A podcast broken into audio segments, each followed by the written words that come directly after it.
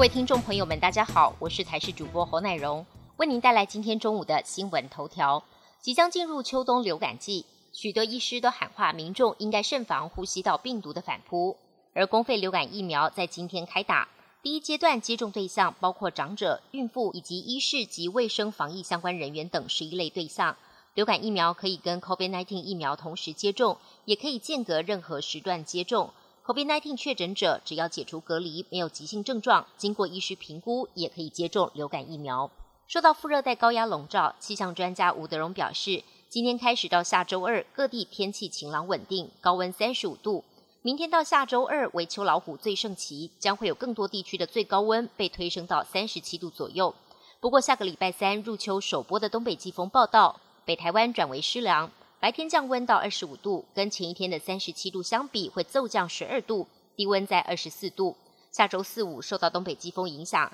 大台北东半部有雨。许多人早上习惯喝一杯咖啡，重症医师黄轩就在脸书上贴出一篇澳洲的研究报告，结论显示，每一天喝两到三杯咖啡会延长寿命。澳洲的研究人员搜集了四十四万九千多人的健康数据，追踪十二点五年。分析发现，每一天喝两到三杯咖啡的受试者死亡风险最低。跟不喝咖啡的人相比，即溶咖啡降低了百分之十一的死亡风险，研磨咖啡降低了百分之二十七的死亡风险，单纯没有咖啡因的咖啡降低了百分之十四的死亡风险。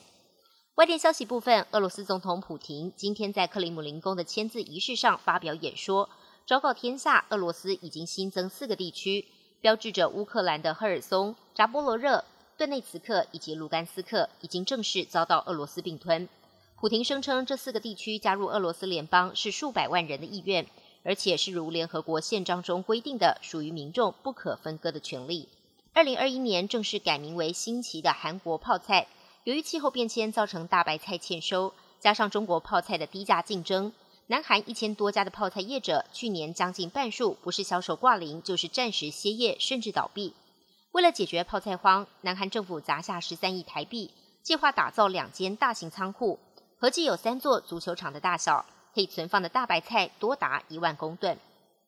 飓风伊恩重创美国佛罗里达州，造成了严重灾情，导致至少二十一人死亡。美东时间周五下午，飓风伊恩在南卡罗来纳州再次登陆，风力最高达到每小时八十五英里，属于一级飓风。南卡已经有两座码头被风暴摧毁。美国总统拜登周五表示，伊恩可能成为美国有史以来破坏力最强的飓风。目前有数千人被困在墨西哥湾沿岸。佛州当局表示，将会在七十二小时黄金救援时间内进行三次的搜救。本节新闻由台视新闻制作，感谢您的收听。更多内容请锁定台视各界新闻与台视新闻 YouTube 频道。